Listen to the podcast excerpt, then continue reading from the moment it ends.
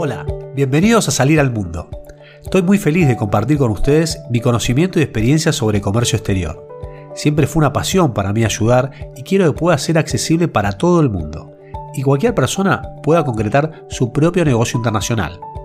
Soy Diego Bruno, soy licenciado en Comercio Internacional y hace más de 20 años que trabajo en proyectos de importación y exportación para emprendedores y pymes. Mi objetivo es semana a semana darles herramientas simples y concretas para que puedan avanzar con éxito en sus proyectos de importación o de exportación. También tendremos invitados para que nos cuenten en primera persona cómo fue su experiencia de salir al mundo. Los invito entonces a compartir conmigo este hermoso y encantador desafío de juntos salir al mundo. ¿Se animan? Los espero.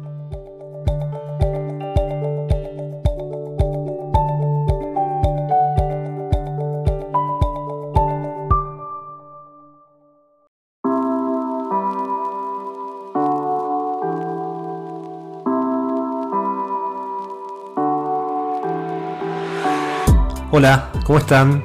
¿Todo bien? Bueno, bienvenidos a un nuevo episodio de Salir al Mundo.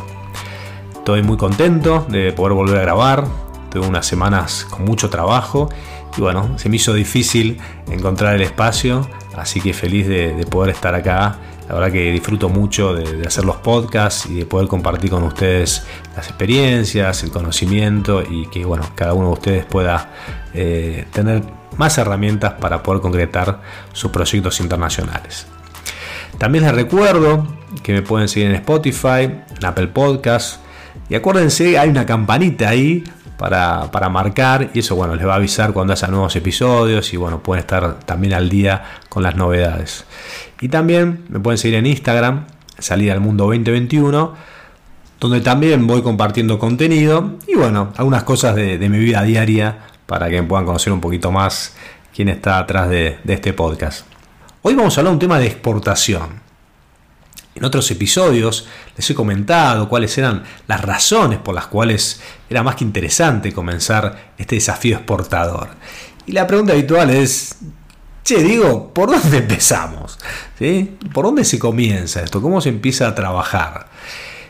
Así que bienvenidos, prendan los motores, abróchense muy bien los cinturones, agarren firme el volante, que hoy comienza el viaje. Hoy empezamos a salir al mundo. Empezamos tu propio proyecto de exportación. Como todo proyecto, tenemos que tener bien claro el punto de partida, ¿sí? dónde estamos parados, cuál es nuestra situación, y a partir de ahí poder definir unas metas y definir los objetivos que nos va a permitir alcanzarlas. Y para saber con certeza dónde estamos parados, dónde estamos ubicados, necesitamos un diagnóstico exportador, que puede incluir las distintas áreas de la empresa, siempre pensándolas hacia lo internacional. Yo siempre me gusta decir que es como, como una foto. ¿sí? Y esa cámara le ponemos una lente distinta, tratamos de mirar las áreas de la empresa, la organización, pensando exclusivamente y poniendo el foco en cómo pueden influir esa organización, esos procesos en el ámbito internacional, sin darle tanta importancia a las cuestiones locales que puede tener la empresa. Y esto que parece tan claro, muchas veces me ha pasado de empezar a trabajar y que la empresa ya, obviamente, ya reconoce cuáles son sus fortalezas, sus debilidades, dónde están sus problemas. Entonces, no, yo ya sé dónde estoy parado, yo ya sé el diagnóstico, vamos a empezar, vamos a la acción. Bueno, pero no, no es tan sencillo, ¿sí? Eh, hay algo que me ha permitido darme cuenta en todos estos años de, experiencia y de trayectoria realizando este tipo de trabajo, estos diagnósticos, es que sí, obviamente la empresa tiene mucha claridad de cuáles pueden ser sus problemas, pero la mirada externa, e, esa cámara distinta, ese fotógrafo nuevo que está sacando esa foto, le puede dar una mirada completamente distinta a la situación o algunos problemas o decisiones que está tomando la empresa o estrategias que está llevando la empresa adelante. En ese sentido, yo siempre hablo del 6 y el 9, ¿no? Imaginémonos, yo estoy enfrente a ustedes, dibujo un 6 y ustedes ven un 9. Los dos tenemos argumentos concretos para defender nuestra posición, los dos tenemos razón, pero estamos viendo cosas diferentes, ¿sí? Estamos viendo el mismo dibujo de una forma completamente diferente. Y a eso obviamente le sumamos que somos personas, tenemos nuestras historias, nuestra cultura, nuestro conocimiento, nuestra experiencia, miedos, etc. Cada uno ve esa realidad, ese 6 o ese 9, desde su propia óptica y de su propia historia. Entonces, la primera recomendación grande es que puedan exponer ese diagnóstico a otras personas, y que sean otras personas con las cuales ustedes puedan validar la información obtenida y los pasos a seguir. De alguna manera es tratar de ponernos los dos del mismo lugar y confirmar si estamos viendo los dos un 6 o los dos un 9. ¿no? De eso se trata y, muchas veces pasa eso. ¿no? En general coincide la mirada externa con la interna, lo que puede cambiar o lo que puede colaborar es los modos y la forma de abordar los distintos problemas y las soluciones propuestas para cada tema. Otro punto importante es aclararles que, como cualquier análisis, puede ser más o menos profundo. En este podcast yo me voy a concentrar en los puntos que a mi entender impactan de forma directa en el proyecto y pueden influir positivo o negativamente en el mismo. Yo siempre digo que el diagnóstico es como el corazón del proyecto, es donde nace, es el motor. Y, hay mucho más en juego más allá de, de este trabajo en sí. Son proyectos que en general generan un punto de inflexión en las empresas y la verdad que generan cambios en la visión, cambios en el futuro. Entonces, pensando que invertimos una gran cantidad de tiempo en nuestros negocios, de nuestra vida, y por eso es relevante hacerlo bien, desde el comienzo y de la manera más profesional posible. Y por último, de esta cuestión así general que les estoy contando el diagnóstico, lo más importante, lo que yo les puedo asegurar, es que todas las empresas que hicieron el diagnóstico y este proyecto seriamente, todas consiguieron resultados positivos y duraderos para sus empresas. La verdad que no, no conozco ninguna empresa que haya trabajado bien desde el principio en un proyecto de exportación y no, haya conseguido buenos resultados. La verdad que no, no, tengo esos casos. Y por el contrario, como les decía, todas las empresas que comienzan bien el proyecto, le dedican tiempo, son responsables, están abiertas a aprender, a cambiar, realmente consiguen resultados muy, muy relevantes para sus empresas y para el futuro de las mismas. Ahora sí, vayamos a estos puntos claves del diagnóstico exportador. Lo primero que tenemos que conocer y entender de alguna manera es a la empresa, ¿sí? Y como todos sabemos, las empresas están formadas por personas que las dirigen.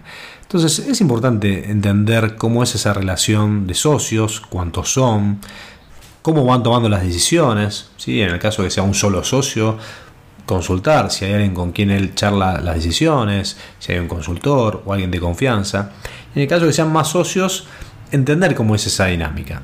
En mi caso, recuerdo una experiencia propia eh, cuando inicié mi primer proyecto de exportación. Ahí era protagonista, o sea, tenía que yo viajar y moverme. Que bueno, en ese caso eran dos socios. Uno obviamente apoyaba el proyecto, tenía decidido realizar la inversión, confiaba mucho en, en los resultados que podía haber, en el proyecto que se había presentado. Y el otro, la verdad que no, le gustaba la idea, pero bueno, había un antecedente de un viaje a Brasil donde habían ido a promocionar los productos y demás. Y bueno, les había ido muy bien. Entonces, la verdad cada vez que me hablaba me decía más o menos como que iba a la guerra, que la verdad no tenía ningún sentido lo que estábamos haciendo y que no iba a salir bien. Más de estas posiciones completamente opuestas entre los dos, ellos tenían como una especie de, de acuerdo de que cada uno tenía sus propios proyectos y respetaba el proyecto del otro, ¿sí? más allá de estar más o menos de acuerdo, cada uno podía tener sus propios proyectos sin el consentimiento del otro, ¿sí? Como elegían, si uno quería comprar una máquina, bueno, y era algo que no quería negociar con el otro socio, bueno, tenía como algunos proyectos para elegir y sus propias cartas para jugar.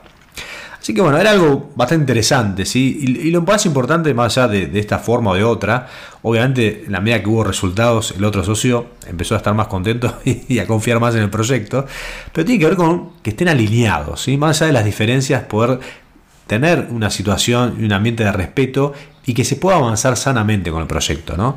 Porque si no están alineados en la dirección, lo que baja hacia el resto de la organización no es claro y es muy difícil poder avanzar. Una empresa que inicia un proceso de internacionalización, de exportación, de alguna manera está haciendo una gestión de cambio. Entonces, esa gestión tiene que tener líderes positivos para que el resto de la organización acompañe va a haber cosas para mejorar, cosas para cambiar. ¿sí? La exportación requiere de desde pesar los productos antes de embalarlos, medirlos, hacer packing list, facturas con más detalles de lo que se hace para una operación local, full pack de exportación, si ya tener definido la caja chica, la master box, un montón de cuestiones, incluso en los sistemas, que hace que bueno, la gente se tenga que sumar y acompañar este proceso. Esto también pasa en los servicios, ¿no? Siempre me gusta hablar de, productos y servicios. Los productos es más tangible y más directo por todos estos cambios. Pero los servicios también, formas de trabajar, demos a realizar, idiomas. Siempre va a haber cambios a realizar al momento de internacionalizarse, ya sea en los procesos, la forma de producir, etc. Siguiendo con la empresa, ¿no? con este análisis de, de las personas que la dirigen, es importante conocer cuál es la motivación, ¿sí? ¿Para qué estamos haciendo este proyecto? Y ahí estas preguntas sirven para, entender ¿no? ¿Cómo, cómo, es este comienzo. ¿no? Hablamos de que tiene que nacer bien. Y bueno, a veces la, motivación no es muy congruente, tiene que ver más con cuestiones de, oportunidad, de coyuntura. ¿Sí? Yo he escuchado cosas como, no, la salida de la exportación. Y el mercado local está contraído, no tengo mucha demanda, entonces yo afuera voy a conseguir todo lo que no me da el mercado local. Suena bien, pero la realidad es que en la práctica es todo lo contrario, ¿sí? Necesitamos un mercado local firme o con trabajo regular, ¿no? O sea, a veces depende del producto, ¿no? Pero necesitamos poder tener margen, poder financiar la exportación. Y en este caso podemos incluir cualquier tipo de cuestión coyuntural, ¿no? Cualquier cambio que haya en nuestro mercado, de tipo de cambio y demás, y si no, bueno, ahora es el momento de exportar, acá es muy común. Eh, hay devaluación, hay que exportar. Está bien, pero ¿qué venís haciendo los últimos cinco años para exportar? ¿Solo el tipo de cambio es la variable que te va a permitir exportar? Bueno, lamentablemente no es así, ¿no? Porque salimos al mundo y solo esa variable no nos va a hacer vender. El proyecto tiene que estar dentro de la visión ¿sí? de la empresa, tiene que estar dentro de esas 10 razones ¿no? que, hablamos antes. Tiene, que haber algo más que una simple coyuntura del país donde estamos viviendo y trabajando. Es importante entender que en los negocios internacionales se requiere de madurez. ¿no? se trata de un tema de emoción, de ganas, de coyuntura. Siguiendo ¿no? con la dirección, es importante conocer cuáles son sus objetivos. Y es una pregunta que me encanta. Es una pregunta abierta, que uno dice, bueno, ¿cuáles son los objetivos de la empresa? Y he escuchado de todo. Una de las que me marcó muchísimo fue uno de mis primeros proyectos. Y el cliente me dice, mi objetivo fundamentalmente es sobrevivir wow, ¿qué pasó? Dije, o sea, la verdad no, no, tenía mucha información en la empresa, digo, estuvieron a punto de quebrar, tuvieron algún inconveniente personal. Sí, pensando que sobrevivir es eso, ¿no? Pasar un momento de vida o muerte o una situación muy peligrosa. Y la verdad que no había pasado nada. Sí, era, no sé, a veces una cuestión media trágica o melancólica o tanguera que tenía la persona que hablaba de una manera trágica de, las cosas. Y la verdad que la, empresa estaba sana, era una empresa que ya exportaba, ¿sí? hacían servicios de call center y les iba bastante bien. La intención era profesionalizar el, proyecto, atender nuevos mercados. Pero bueno, era raro, ¿no? Y, y, un poco después pasó, ¿no? O sea, cuando dicen sobrevivir, bueno, puedes sobrevivir de distintas maneras o pensando en vivir, porque ya estás vivo, ¿no? Es decir, bueno, puedes estar entubado en un hospital o puedes tener una empresa que progrese, que genere productos, que genere servicios y que le vaya muy bien. Bueno, quieran o no, en esas preguntas tan simples y tan abiertas, ya la empresa empieza a manifestar, o ustedes mismos pueden interpretar, para qué están, cuál es la intención real de ese proyecto, qué partido realmente están jugando y cuál es la, visión real que tiene la persona que está llevando adelante el proyecto. Otra respuesta muy habitual que tengo, sí, siempre hablo de las respuestas pensando que ustedes son los que pueden dar esas respuestas, ¿no? De que ustedes puedan hacer este autodiagnóstico a ustedes mismos. Es un ejercicio que puede ser muy divertido. Una de las respuestas, como les decía, habitual es vender más. Bueno, sí, obviamente tiene mucha lógica, todos queremos vender más y está perfecto. Ahora, cuando uno sigue preguntando si, bueno, ¿cómo? Y cuando pregunto cómo, muchas veces escucho una respuesta parecida a esta. Para eso estás vos, digo. Vos me tenés que decir cómo hago. Vos sos el especialista. Bueno, eh, en parte sí, es nuestro trabajo, pero no trabajamos de magos. Si no es que nosotros decimos abracadabra y a partir de mañana tu empresa triplica la facturación. La verdad sería muy aburrido aparte. Lo más importante es que al momento de definir estos objetivos podamos tener argumentos concretos para poder validarlos. Y ahí la recomendación es pensar los objetivos SMART. Supongo que lo habrán escuchado muchas veces. La versión en español sería EMART. Así que vamos a tomar esta última. ¿Cuál es la idea? Que el objetivo pueda ser específico, sea medible, que sea alcanzable, relevante y en un determinado tiempo. Por tanto, si construimos este objetivo EMART para la exportación, vamos a hablar de que la variable que queremos hacer crecer es la facturación en un millón de dólares en cinco países. Tenemos referencias de la competencia, de los mercados, de que estos valores que estamos pensando son lógicos, son alcanzables. También que son relevantes, que realmente vamos a tener que hacer un esfuerzo, ¿no? no es que el mercado va a estar regalado para nosotros. Y este proyecto, este objetivo, lo tenemos pensado concretar en el 2025. ¿sí? Es decir, un objetivo SMART. lo importante de alguna manera, más allá de las palabras, es generar objetivos que tengan argumentos, que se puedan validar que nos permitan tener una expectativa bien concreta. Hace muchos años mi hermano me habló de la ecuación de la felicidad, ¿no? que es igual a realidad menos expectativas. Entonces, si las expectativas que generamos son más grandes, son desmedidas no tienen argumentos, muy probablemente no estemos felices con los resultados que nos puede dar este o cualquier otro proyecto. ¿sí? Si la realidad es 3 y la expectativa era de 10, 3 menos 10 me da menos 7. Así que es muy importante ese seteo de expectativas si no, es como que volvemos a, a ser magos de vuelta, ¿no? Como que todo mágico. Otro aspecto bien interesante para analizar en esta parte, esta parte del área de la empresa, ¿no? Es cuáles son las claves de éxito, ¿sí? ¿Cuáles son los pilares en los cuales la empresa se apoyó, creció? Si es un tema de diferenciación, de calidad de producto, organización, marketing, etc. ¿sí? Es importante tener bien en claro cómo hizo para crecer, para que de alguna manera también nos sirva de brújula para el crecimiento internacional. Después es importante también conocer la organización interna, al momento de encarar el proyecto, decir, bueno, hay alguien que sepa algo de comercio exterior, hay procesos, tan claras la división de tareas, hay cierta estructura para abordar este proyecto de forma exitosa. ¿Quién va a viajar? ¿Quién va a vender? Ya vimos en otros episodios la importancia de esa gestión comercial, del día a día con los clientes del exterior. Otro aspecto que tiene que ver con la empresa es obviamente su capacidad financiera. El proyecto en sí va a necesitar capital de trabajo y flujos de fondos para pagar producción, compra de materia primas, envíos de muestras, viajes, actividades de promoción internacionales, etc. Hay que contar con un presupuesto destinado a este proyecto.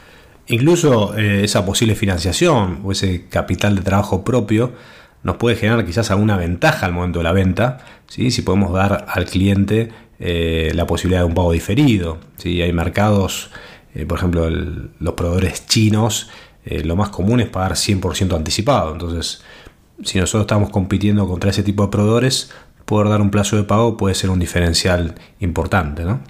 Por último, este análisis de la empresa, sí es necesario tener idea de cómo se gestiona, ¿no? ¿Qué, tipo de herramientas tiene la empresa para el día a día, para su gestión financiera, su gestión administrativa, cómo controla, si tiene presupuestos, si trabaja con tablero de comando, tablero de control, etc.